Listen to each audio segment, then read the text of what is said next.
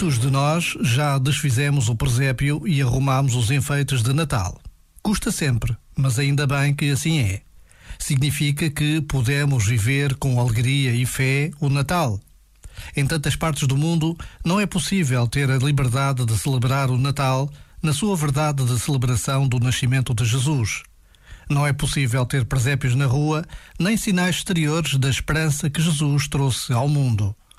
Por vezes, Basta a pausa de um minuto para nos apercebermos da importância da liberdade e, neste caso, a importância da liberdade religiosa. Este momento está disponível em podcast no site e na app.